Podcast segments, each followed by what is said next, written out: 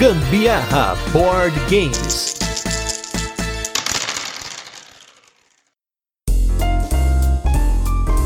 Fala galera, beleza? Aqui é a Carol Guzmão. E aqui é o Gustavo Lopes e esse é mais um episódio do Gambiarra Board Games, o seu podcast sobre jogos de tabuleiro que faz parte da família de podcasts Papo de Louco.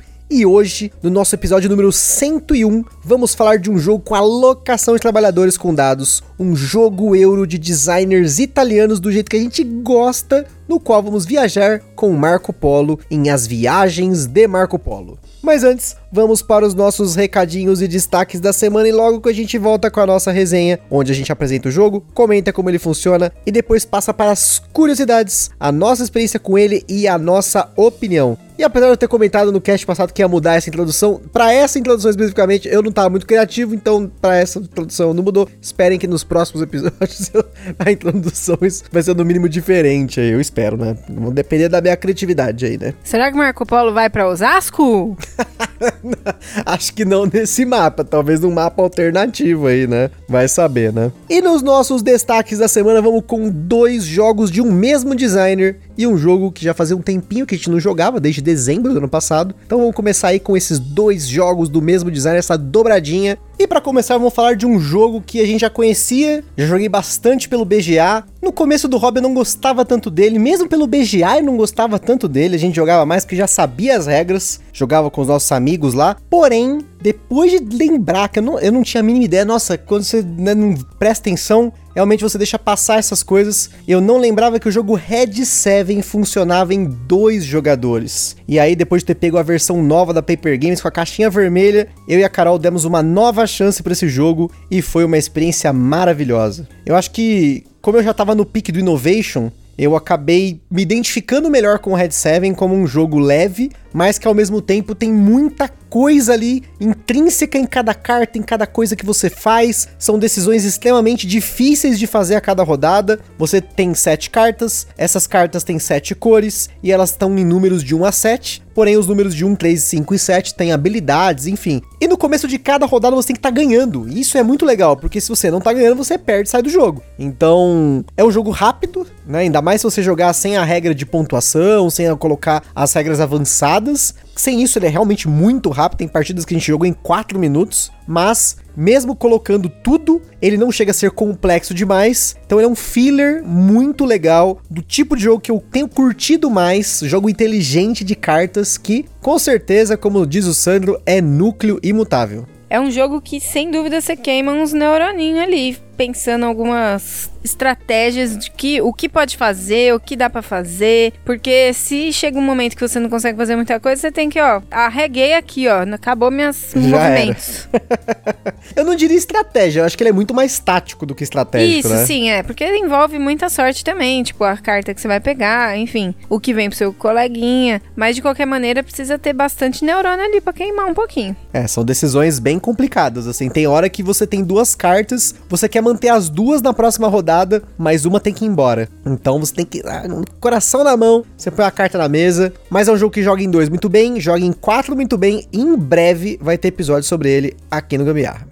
E no espírito do Carlos Schudick, que é o designer desse jogo, nessa sequência de Innovation e Red 7, eu fui lá e encontrei lá na Ludopedia uma cópia usada do Motainai, que é outro jogo desse designer que tem aqui lançado no Brasil, só tem esses três lançados no Brasil. Nesse caso, é um jogo que foi lançado pela Ludofy, hoje Grok, que dentre esses três, Red 7, Innovation e o Motainai, eu acho o Motainai o mais complexo de todos. A gente tem algumas partidas dele já, e ainda assim eu tenho bastante dificuldade em pegar o que, que eu posso fazer ali que vai me deixar pontuar mais no futuro, ou vai me dar mais coisas melhores no futuro, bônus e tudo mais. Porque, para quem não conhece, o Motainai é um jogo de cartas que você usa a carta de quatro formas diferentes e cada forma que você usa é bem diferente mesmo das outras. Com uma das formas você ativa uma ação, com uma das formas você coloca assistentes para te ajudar a fazer mais ações com menos cartas. Você tem uma bancada de materiais e você tem as cartas que são as cartas de venda. E além disso, essas cartas elas têm mais mais duas coisas que você faz com ela, porque você pode criar produtos com essas cartas. Você, do jogo, os jogadores são monges que estão fazendo trampos ali, fazendo seus artesanatos, e dependendo do lado que você põe do tabuleiro, essas cartas valem para coisas diferentes. Então é um jogo complexo para uma caixinha pequena, do jeito que assim eu tava procurando novamente. Eu tenho procurado muitos jogos de cartas que oferecem uma complexidade mais alta, um jogo portátil, mas que ao mesmo tempo oferece uma experiência muito maior do que ele é. Então, mais um jogo aí do Carlos Chudik que eu tenho curtido bastante. Esse é um que eu ainda não peguei a mecânica dele, ainda tô muito atrapalhada na hora de jogar, porque Caraca, é muita coisinha que se faz com a única carta. E aí você tem que não só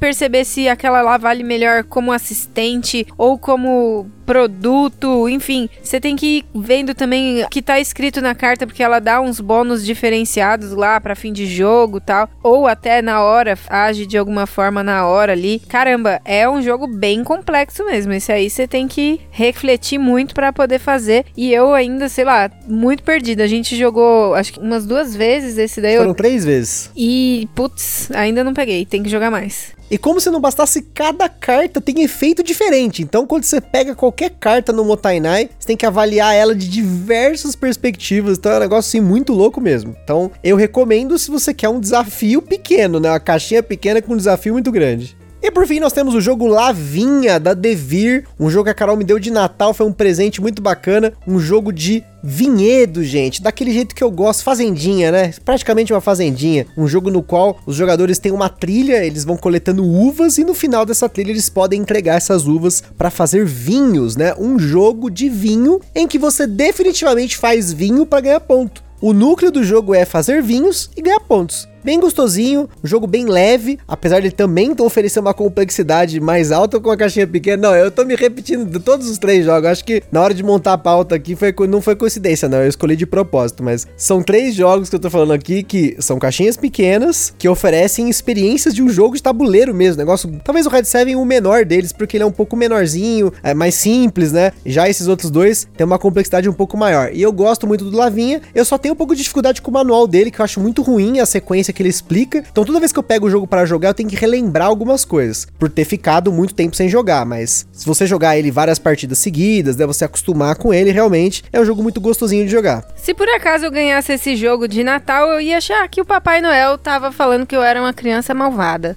Porque é um jogo muito chato, castigo jogar isso.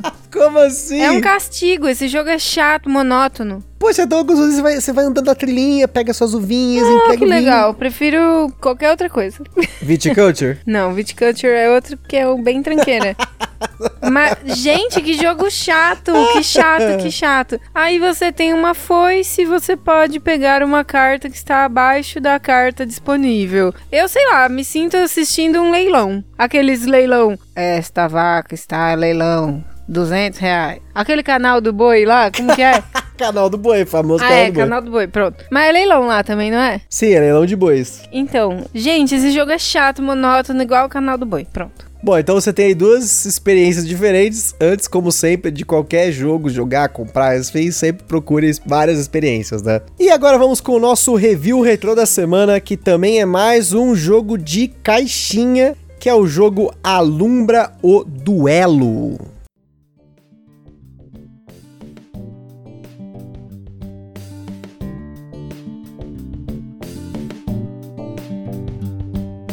Alumbra o Duelo foi o tema do nosso episódio número 44, um jogo nacional da Cordilheira Games, um jogo para dois jogadores, no qual, caso você não tenha ouvido, depois volta aí no nosso feed. Cada jogador vai controlar uma facção, né, um personagem, e eles vão duelar, vão batalhar usando cartas para dar tiro no outro, recarregar munição, recuperar vida. Você tem cartas que são mais caras, que estão de mais munição, causam mais dano. Enfim, é um jogo realmente muito simples de duelo. A gente jogou ele muitas vezes antes de fazer o cast, a gente jogava tipo cinco partidas seguidas, porque era um jogo muito rápido. Tinha partidas que durava 3 minutos, 5 minutos, né? E a gente acabou não ficando com ele na coleção, porque apesar de ter jogado ele bastante, como eu comentei no episódio aí dessa semana de jogos que vendi, a gente tem muito jogo de caixinha pequena, então a gente tava dando prioridade para ficar na coleção os jogos que a gente mais joga. E especialmente jogos para dois jogadores exclusivos para dois jogadores, a gente já tem alguns jogos aqui, tanto de caixinha pequena como de caixinha grande, então ele não estava vendo mesa e acabou indo embora. Mas a gente tem aí uma experiência muito bacana com um dos nossos ouvintes, que é o Vitor. Grande abraço pro Vitor Hugo aí. Ele acabou pegando o jogo e jogando muito. Eles estavam fazendo campeonato de alumbra no trabalho. Então, assim, foi uma experiência muito legal que deu muito certo. Acho que é muito legal a gente ouvir esse feedback de quem pegou o jogo. Porque, claro, vai ter pessoas que não vão gostar, tem pessoas que vão gostar e tem pessoas que vão se apaixonar pelo jogo. Então foi muito legal esse relato do Vitor Hugo, que ele se apaixonou pelo jogo, assim como os amigos dele lá na empresa dele. Então, mais uma vez, aquele forte abraço aí pro Vitor. Acho que o Gusta quis vender esse jogo aí porque ele tava perdendo muito para mim. não, não. Segundo as nossas estatísticas, eu ganhei mais do que você, hein? Ah, não lembro. Eu acho muito legal esse, esse esquema do jogo lá, que ele tinha as cartinhas e você tinha que, tipo, dar umas blefadinhas assim, dar umas insinuadas que talvez na próxima rodada você ia jogar uma coisa e era outra. E sem contar que eu achava um detalhe muito charmosinho, aquele... como que é o nome? É o contador de vida e de munição, né? Ah, é, muito legal. Eu vivia sem munição, era um perigo isso. Mas eu ganhava, mesmo assim. Sem munição e sem vida, eu ganhava. é, porque como ele é um jogo de programação de ação, né? Você no começo você programava uma por vez, depois duas, depois três, né? Ele tinha uma dinâmica bem interessante, mas como eu falei, né? Jogo que fica parado aqui em casa, a gente passa para frente porque com certeza a gente vai ter pessoas aí que querem jogar o jogo, vão aproveitar ele e até pra gente poder conhecer outros jogos, girar um pouco da coleção, né? Então, jogo bacana, o Alumbra, felizmente não ficou na coleção, mas depois se você quiser conhecer mais, volta aí no nosso episódio número 44 para você ouvir mais sobre ele. E hoje vamos pegar um jogo que a gente pegou numa troca, novamente aí, como eu comentei lá no nosso episódio sobre jogos e expansões que vendi, que é o jogo As Viagens de Marco Polo.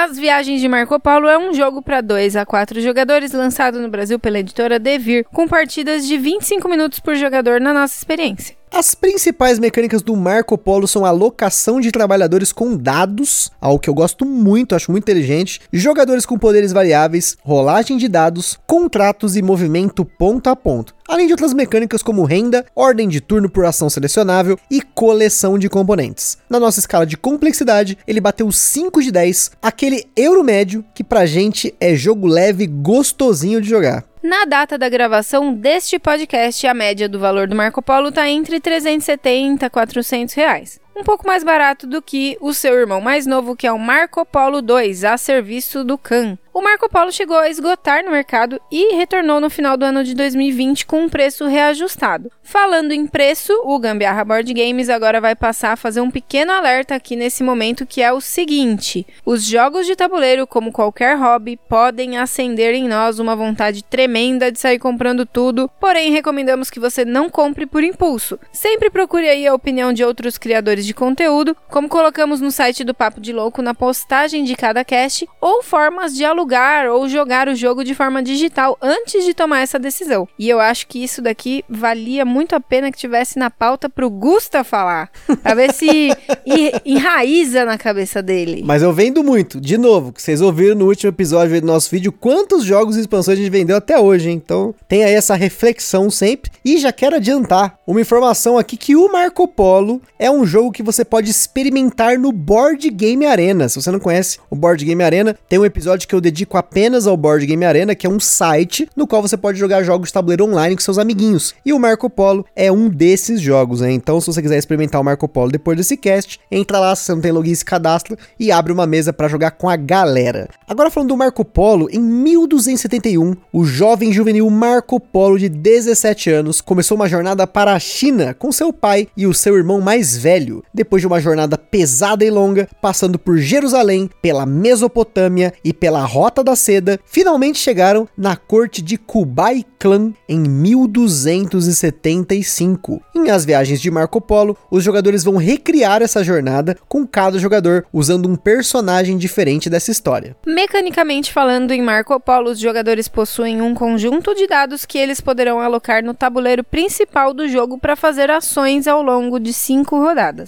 Existem espaços onde você precisa colocar um, dois ou até três dados, e esses espaços nem sempre são exclusivos para o primeiro que colocou o dado, como normalmente acontece num jogo de alocação de trabalhadores. alguns espaços permitem você pagar para colocar os seus dados em cima de dados de um jogador que já tenha alocado ali, para você poder então realizar a ação. Mas para isso precisa pagar moedas de ouro de acordo com o valor do menor dado. Nesse ponto, o Marco Polo é bem simples. Toda rodada, os jogadores rolam seus dados e se alternam colocando-os no tabuleiro. Você tem ações extras para pegar novos dados, rerolar esses dados e até alterar o valor dele em mais um ou menos um. Do jeito que a gente gosta, né? Você tem a liberdade de mitigar a sorte da rolagem de dados de diversas formas. No jogo, nós temos três componentes principais, nos quais as coisas acontecem. Cada jogador possui um tabuleiro individual no qual ele mantém as suas coisas, que são seus dados que ainda não foram utilizados, os contratos para serem cumpridos ao longo do jogo para ganhar recursos, pontos, dinheiro e benefícios. Que inclusive nesse tabuleiro você mantém seus recursos e também vai ter um outro tipo de recurso que ele tem no jogo que são os postos comerciais. Isso porque no jogo você tem duas frentes principais, que são as viagens e os contratos. E o jogo gira ao redor disso. As viagens ocorrem na parte superior do tabuleiro principal do jogo, que são as cidades pelas quais você, com seu meeple de viajante, vai andar e parar nessas cidades para poder colocar postos comerciais. E com isso, receber renda toda rodada nas cidades menores e nas cidades maiores um bônus para quem chegar primeiro e espaços de ação novos para você colocar os seus dados. Já na parte inferior do tabuleiro principal é onde estão os espaços para colocar os dados. Você tem um bazar onde você pode colocar dados para obter os recursos do jogo, que são os camelos, saco de pimentas, rolos de seda e barras de ouro. Aqui, quanto maior o valor do menor dado que você colocar, maior a quantidade dos recursos que você obtém. Por exemplo, no espaço para pegar ouro, você precisa colocar três dados. Então, se você colocar dados nos valores 3, 5 e 6, você pega até dois ouros e dois camelos. Isso porque você consegue pegar referente à coluna do número do dado de valor número 1, dado de valor número 2 e o terceiro também. Se você tivesse posto 5, 5, 6, por exemplo, você poderia pegar da quinta coluna até a primeira. Mas é óbvio que compensa sempre muito mais pegar a, a, o valor da coluna mais alta, né? Se isso considerando que você colocou o dado menor como sendo um número mais alto. Inclusive, essa ação de ouro, até um comentário que se você não colocar um 666 ali, talvez nem pense fazer essa ação, mas vai depender muito do que você está fazendo no jogo. Isso porque existem várias formas de você obter recursos no Marco Polo. Uma das formas são os favores do Khan, onde você aloca um dado igual ou menor que o dado do espaço anterior desse local e você pega um recurso à sua escolha mais dois camelos. Aqui só cabem quatro dados, então acabou essas quatro dados já era, não tem como colocar mais nada. Tem um outro espaço que você usa para pegar cinco moedas de ouro, que no geral se você for lá primeiro pode valer a pena, mas se você não for o primeiro e planeja colocar um dado de valor alto, não compensa em nada pegar essa diferença em ouro. Então, porque por exemplo, você tem um você vai colocar um dado de valor 1 nesse espaço, se você não for o primeiro, você tem que pagar uma moeda para depois pegar o 5, então seu saldo vai estar em 4. Então se você for colocar um dado de valor alto, aí talvez você pague e fique negativo, né? Então, tem que ficar esperto aí com o que você usa os seus dados valor baixo, valor alto, quando você está jogando Marco Polo. Por fim, temos um espaço onde os jogadores vão gastar dinheiro para poder viajar um número de passos de acordo com o menor dado e também com o valor pago, e um espaço onde os jogadores pegam contratos para colocar em seu tabuleiro de jogador. Esses dois espaços são a principal fonte de pontos do jogo: cumprir contratos e viajar. Além disso, outra forma de pontuar no jogo é possivelmente nos espaços da cidade que você possui postos comerciais. Esses espaços são cartas que são embaralhadas no começo do jogo e colocados de forma aleatória, o que transforma o tabuleiro do Marco Polo a cada partida. Geralmente são espaços que você troca alguma coisa por uma outra coisa, inclusive por pontos. Existem algumas outras coisinhas no jogo, como o espaço do desespero, que a gente chama aqui, que é onde os jogadores podem colocar dados sem ter medo de pagar para colocar eles, e você só recebe três moedinhas. Mas o fluxo aqui é isso: aloca dado ou dados, faz a ação e qualquer outra ação extra passa seu turno bem direto, rápido e sagaz, do jeito que a gente gosta. Ao final das cinco rodadas, além da pontuação obtida ao longo do jogo, o jogador que tiver cumprido mais contratos também receberá uma pontuação extra, além de que os jogadores vão pontuar caso consigam conectar em suas viagens as cidades de cartas de viagem que receberam no começo do jogo. Moedas restantes podem dar um ponto a cada 10 moedas, e caso os jogadores tenham postos de troca em Benjin, eles também recebem uma pontuação extra. Por fim, ganha quem tem mais ponto. E antes de continuar, queria comentar sobre os nossos parceiros aqui. Em primeiro lugar é a Acessórios BG, que tem acessório para esse jogo. Não tem um, tem dois. Nós vamos falar aqui na pauta. Também tem acessórios para outros jogos, overlays, playmats. Então, entra lá no site deles www.acessoriosbg.com.br e confere lá. Em segundo lugar, nós temos nosso evento parceiro que é o Board Game São Paulo, está acontecendo exclusivamente de forma online. Então acompanhe eles lá pelas redes sociais, Instagram e Facebook Board Game São Paulo, para você ficar por dentro desses eventos online, promoções entre outras coisas bacanas que eles estão promovendo por lá. E por fim, nós temos a nossa loja parceira que é a Bravo Jogos, uma loja com excelentes condições e preços para você comprar o seu jogo de tabuleiro. E se você comprar usando o link que está na descrição desse podcast, você contribui para o Gambiarra Board Games sem gastar nenhum centavo adicional. Então entra por aqui na descrição ou lá no nosso Instagram também tem o link para você acessar a loja da Bravo Jogos. Não se esqueça de seguir a gente lá no nosso Instagram, porque a gente compartilha fotos dos jogos que a gente fala por aqui, principalmente do jogo da semana, unboxings também, e a gente também aproveita para compartilhar as fotos de jogatinas da galera que marcam a gente lá nos stories. Por lá você também pode falar com a gente, perguntar alguma coisa, mandar sugestão ou até fazer uma parceria. Se você for uma editora ou tiver alguma coisa relacionada a jogos de tabuleiro, e se por acaso você curte aí o nosso conteúdo, compartilha nas redes sociais, no WhatsApp, Telegram e por aí vai. As Viagens de Marco Polo, ou Marquinhos Polo, como a gente chama carinhosamente esse jogo, é um jogo dos designers italianos Simone Luciani e Daniele Taschini. E eu até gostaria de ressaltar que depois de ter jogado vários jogos em que esses dois designers estão presentes, eu sinto que o Marquinhos ele é mais um jogo do Simone Luciani do que do Taschini. Esse jogo também conta com o gigante da arte dos board games no top 100 do Board Game Geek, o alemão Dennis Lohausen, ilustrador da dupla Projeto Gaia e Terra Mística, além de jogos do Uwe Rosenberg como Banquete Odin e Fields of Arley, entre outros. Nesse momento, inclusive, ele é o ilustrador que tem mais jogos ilustrados no top 100 do BGG. É, eu não chamo esse jogo de Marquinhos Polo, não. Inclusive, eu acho muito tosco falar assim. não, mas é o nosso Marquinhos Polo. Falando aí dos top 100 do ranking do Board Game Geek, o Marcos Polo. Marcos. não vou cortar isso. O Marcos não Polo. Não vou cortar. O Marcos Polo. Falou Marquinhos. Eu tá vendo aí, ó. O Marcos Polo, então, tá na data desse cast aqui na posição 59 do ranking geral, contra a posição 182 da sua reimplementação, que a gente já citou, que é o Marcos Polo 2, a serviço do Khan, lançado em 2019, quatro anos depois do Marco Polo original ter sido lançado lá fora. Nós não vamos entrar no detalhe dessa reimplementação, pois a gente não jogou. Porém, por se tratar de um jogo que também tem no mercado nacional, nós recomendamos você dar uma olhada em algum vídeo, como por exemplo dos nossos parceiros aí do Boards Burgers, que não só falaram desse jogo, mas comentaram também de algumas diferenças entre os dois jogos, como a entrada de um recurso novo, que é a Jade, o mapa também é diferente, novos mecanismos, mudanças nos espaços de alocação. Porém, duas coisas bacanas de mencionar é que no Marco Polo 2 a ação de contratos é ligada diretamente a viajar, enquanto no Marco Polo 1 elas são separadas e há uma pequena conexão entre os jogos para quem tem os dois, que é você poder usar os personagens do Marco Polo 1 no Marco Polo 2. O Marco Polo 1 recebeu uma expansão de personagens que é a The New Characters, que adiciona quatro novos personagens, além de novos contratos, marcadores e uma peça de bônus de cidade. Somando a essa pequena expansão, nós temos a mini expansão The Secret Path of Marco Polo, que além de um personagem novo e um tile de bônus de cidade, você tem 19 cartas de caminhos secretos. Quando você coloca um posto comercial na cidade que tem esse tile de bônus, você passa a ganhar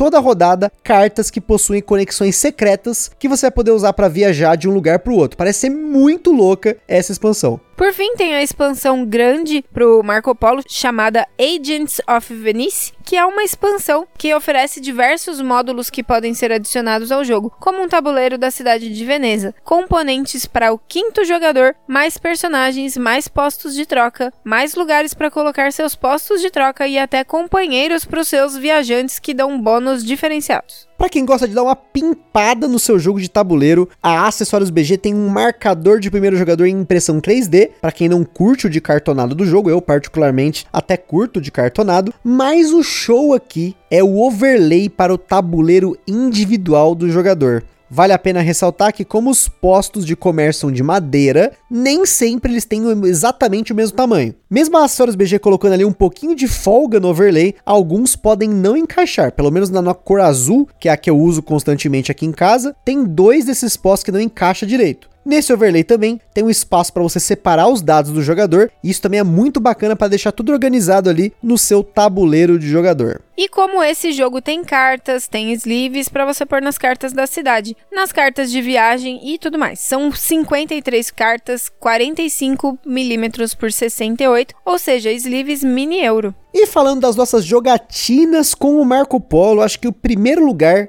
ele foi um dos euros que a gente pegou lá no comecinho, quando a gente tava saindo daquela coisa do Burgundy, do Porto Rico, né? Então foi um euro que inicialmente eu achava ele até pesado, eu difícil de jogar, porque eu tenho bastante dificuldade com esses designs italianos, às vezes eu me sinto muito burro jogando alguns deles, mas depois a gente insistir bastante no Marco Polo, eu percebi o quão brilhante é esse jogo, quão gostoso ele de jogar, um jogo mais fácil de aprender do que a maioria desses euros de entrada, assim. Eu acho que ele é muito direto ao ponto em cada uma das suas ações, é você colocar o dado, fazer a ação e passar. Então, eu acho que ele é um ótimo jogo para você apresentar para novos jogadores que estão acostumados já com jogos família, com jogos ali naquela complexidade do BGG 2.5 até 3.0, e aí você consegue colocar pessoas novas para jogar esse jogo. Como foi o nosso caso aqui, que a gente jogou esse jogo com a minha sogra e com a Gabi, irmã da Carol, que elas conseguiram jogar o jogo muito bem. Vulgo cunhada, né? Vulgo cunhado também, né? Né? E elas jogaram o jogo, aprenderam rapidamente, assim, você percebe que quando o jogo ele é tão bem desenhado que mesmo sendo a primeira partida delas, elas não demoravam tanto para fazer o turno. Elas já olhavam pro tabuleiro, já sabiam onde colocar o dado, o que fazer, se tem que pagar, quanto pagar. Então, de regras, de complexidade, eu acho que ele é um jogo que tá numa complexidade excelente para começar a introduzir as pessoas em jogos euro. Eu acho que esse jogo é bem interessante assim, a cada vez que a gente joga, primeiro, tem essas peças de bônus de cidade que cada hora elas estão num lugar, né? Cada jogo elas estão num lugar. E eu acho que isso já dá uma cara nova pro jogo, porque você tem que criar estratégias diferentes de acordo com as cartinhas que você tira no começo do jogo lá para fazer suas viagens, né? Já dá um, um tchan diferente pro jogo, mas eu acho que o melhor de tudo é a, o esquema dos personagens, porque cada hora você vai ter uma, uma, uma ferramenta diferente diferente para você utilizar, né? Teve um aí que eu joguei que eu achei que foi o mais legal de todos, que eu podia transitar de um local para outro. Aqueles oásis no tabuleiro, né? É, pros oásis, e isso me facilitava muito circular no tabuleiro praticamente inteiro. Então eu conseguia pegar os bônus de cidade lá muito mais fácil, e isso me ajudava a ter recursos, né, diversos muito mais fácil na, na hora de conseguir completar um contrato, por exemplo, era muito mais simples porque eu pegava coisas coisas que ele, o Gustavo, por exemplo, na hora lá não conseguia. Eu, por exemplo, gostei muito desse mesmo personagem, é o padre lá. Agora me fugiu o nome dele, mas foi um dos personagens mais legais que eu joguei. Eu gostei muito dele. Também gostei do Mercador de Tabriz, que cada vez que uma pessoa visita o, o bazar, né, o mercado lá, você consegue ganhar bônus pelo que ele recebe. Então isso também é muito bacana, gostei dele. E tem um personagem que eu não lembro de ter jogado, que a Carol jogou na última partida. E assim, na última partida, como vocês sabem, eu sempre tento fazer estratégias diferentes cada vez que eu jogo. Mesmo que eu perca o jogo, mas eu sempre jogo para tentar ganhar, lógico, né? Mas tentando ganhar de formas diferentes. E na última partida a gente jogou em quatro pessoas, eu usei esse padre aí que teleporta aí de um oásis para outro, mas eu acho que eu não usei ele tão bem. E aí, quando eu vi o personagem da Carol, que era o Mateu Polo e o outro Polo lá, né? Eu não lembro o nome dos dois. É. É o que tem um dado branco. Você ganha um dado branco, você ganha dois bonequinhos para você usar no tabuleiro. Eu falei, gente, então é foda que cada personagem que você pega, você deixa de pegar um que parece tão bom ou melhor. Então, assim, isso é muito legal, porque cada partida a gente tentou pegar personagens diferentes para tentar jogar de formas diferentes. Tem outro cara lá que eu acho ele legal, mas eu acho que tem outros mais poderosos, que é aquele maluco que você pode usar qualquer dado como se ele fosse qualquer número que você usou na é, última eu partida. usei esse, foi bem legal, gostei pra caramba também de jogar com ele. E tem um outro que eu achei top, que é aquele que você não precisa pagar pra alocar um dado em cima de um outro jogador. É verdade. Minha tem... mãe usou esse, eu achei muito bom ele também. Então assim, a gente acaba chamando os personagens, porque a gente nunca lembra o nome dos personagens. A gente chama pelo nome que tem, é o padre, é os irmãos lá, né? tipo, só o mercador de Tabriz, que por algum motivo eu decorei esse nome. Mas, enfim. É o Marquinhos Polo, né? Não, o Marquinhos é outro personagem. Então, Marquinhos. Ai, nada a ver essa conversa aí. É que é carinhoso, é um jogo gostosinho, Marquinhos, Marquinhos. Tem, tem uma menina que trabalha comigo que chama o marido de Maquinho aí, ó. Marquinho Polo, gente. Poxa, mas enfim.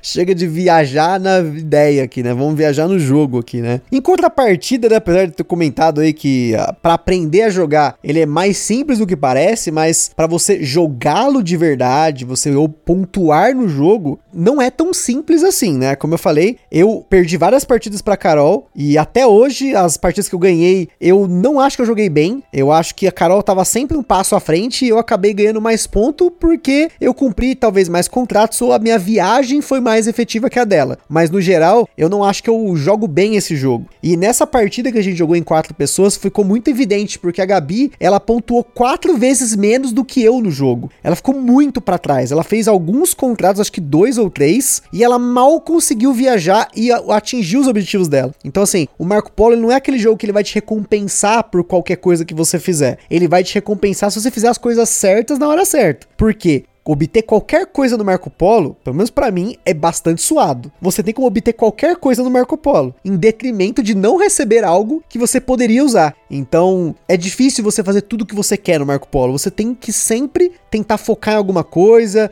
É difícil variar nele, assim. No última partida, por exemplo, eu tentei viajar menos e cumprir mais contratos. Em outras partidas, eu tentei viajar mais e cumprir menos contratos. E a minha pontuação sempre foi muito equilibrada. Mas é curioso, se você entrar no BGA, você vai ver uns caras que pontuam muito mais que você, né? Sempre tem alguém que descobriu a Matrix do jogo ali e sabe o que tá fazendo, né? Eu, pelo menos, até hoje, não sei o que eu tô fazendo, eu jogo jogando. Eu gosto de cumprir contrato, mas é não por estratégia de jogo, mas é porque eu gosto de acumular as coisinhas e ir pagando. É, eu me sinto na vida mesmo, pagando boleto. e eu já gosto de viajar, porque eu, eu vejo aquele tabuleiro imenso para você viajar com as cidades, os lugares pra você visitar, e eu sempre, não, eu preciso viajar. Não, não, não, eu tenho que viajar. Eu fico meio grilado de sempre viajar no Marco Polo. Mas um dia eu quero tentar e fazer só contrato. Eu não vou fazer mais nada no jogo, só contrato, para ver se alguma coisa diferente acontece. Mas para mim, eu eu sempre preciso viajar, eu vejo aquelas cartinhas de objetivo, eu me sinto a necessidade de viajar. E é curioso porque, para cumprir aquelas quatro cidades, geralmente são três, quatro cidades, já é um suadeira. Fico imaginando como é que consegue viajar tanto no Marco Polo quanto eu, eu gostaria, assim, né? Mas é complicado. Gostaria nada, eu chamava antes da pandemia ele, vamos fazer uns bate-volta, que seja na Praia Grande, ele não queria ir. Não, mas é viajar no tabuleiro, ganhar ponto. É, mas ai, como quero viajar, não mente, menino. No jogo, lá ganhar eu, ponto. Eu aqui, sagitariana que sou, quero conhecer o mundo, viajar, expandir. Ele quer lá ficar só dentro do tabuleiro.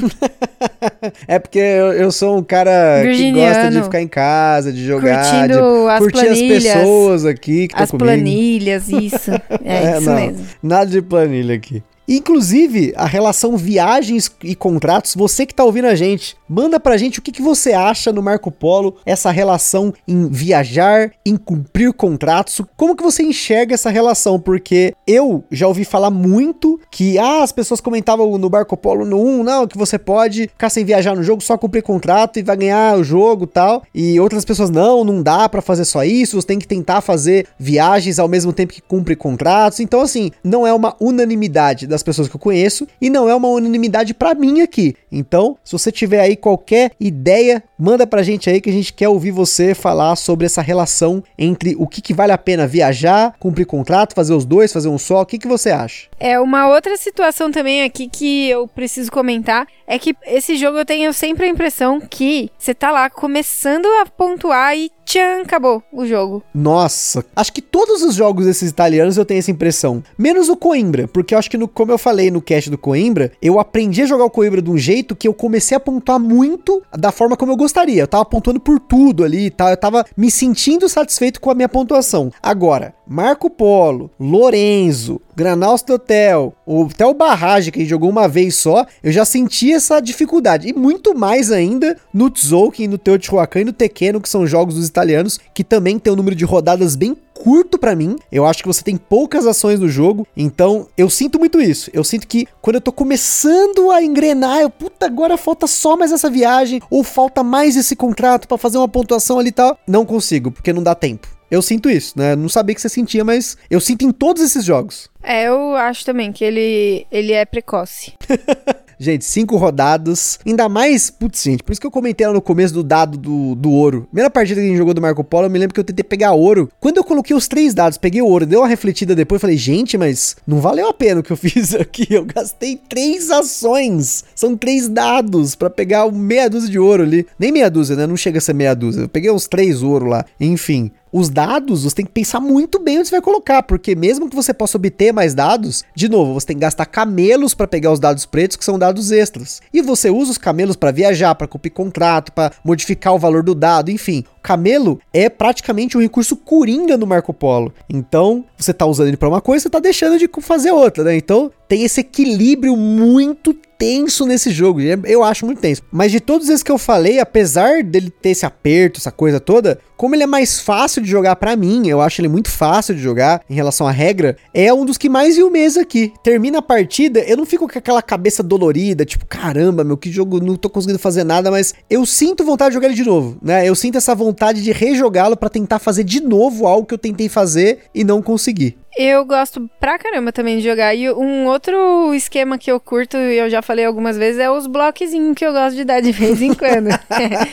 você fica ali atento no que, que o outro ali tá precisando, porque geralmente você sempre precisa de recurso similar, assim, né? Pra cumprir os contratos e tal. E aí você fica um pouco de olho ali no tabuleiro do amiguinho, talvez ele tá precisando também daquilo ali. Aí você vai lá na frente, bota um dado ali, e daí o coleguinha que vai precisar depois daquele mesmo recurso, ele tem que pagar pra usar a ação, né? Ele vai ter que usar, vai pagar a quantidade de moedas no valor do dado que ele tá pondo lá. Então, se por acaso você vê que o cara tá com uma, um dadinho 5, 6 ali, ele vai ter que gastar bastante moedinha suada. Ou ele vai ter que rerolar esse dado, né? Tem esse bloco realmente. E é aquilo lá, ele tem dois tipos de bloco no Marco Polo. Você tem as casas que somente um dado e acabou que nem as casas de cidade. Então tem muitas casas de cidade, né, que são essas cartas que são modulares por jogo, que vale muito a pena às vezes para você colocar e fazer trocas nela, né? Na última partida eu fiz muito ponto no final do jogo porque eu troquei camelo por ponto. Então valeu muito a pena essa troca, né? O, o payoff, né, que eu comento às vezes, que é o quanto você está ganhando em troca dessa ação, é um valor muito alto, perto de fazer outras coisas que eu podia tentar fazer no jogo. Só que você pode bloquear o jogador nessas casas exclusivas, ou você pode ferrar o amiguinho colocando nessas casas que não são exclusivas, mas ele vai precisar gastar dinheiro para poder fazer alguma ação. Por exemplo, é muito comum no espaço de viajar eu ser bloqueado, porque é difícil eu viajar quando eu acabo de começar uma rodada. E muitas vezes acontecia aqui, ainda mais em quatro jogadores, de alguém viajar no começo da rodada. Eu, puta merda, lá vou eu, ter que gastar moeda extra para poder viajar. E viajar gasta uma moedaiada do caramba. Então, muitas vezes eu ficava ali né, preso em tentar pegar mais moeda, perdi uma ação para poder conseguir viajar. Por isso que às vezes não vale a pena talvez viajar, vale a pena você tentar perseguir um contrato. Mas acho que depende muito dessa relação de quantos pontos você vai ganhar no final do jogo por cumprir certas cidades versus você cumprir um contrato individual. Então, o bloco nesse jogo é o tempo todo. Talvez por isso, novamente, que eu também sinta esse aperto no jogo, além do fato de que ele só tem cinco rodadas, né? É isso aí, a gente recomenda Marquito Paulo Play. Caraca, Marquito Polo Play. Essa tava inspirada, hein? Pelo amor de Deus. Tá pior que o Paulo lá do Covil, no dia que ele gravou aqui com a gente. Esse cast vai sair no futuro para vocês. Que ele deu apelido para todos os jogos que ele comentou aqui. Né?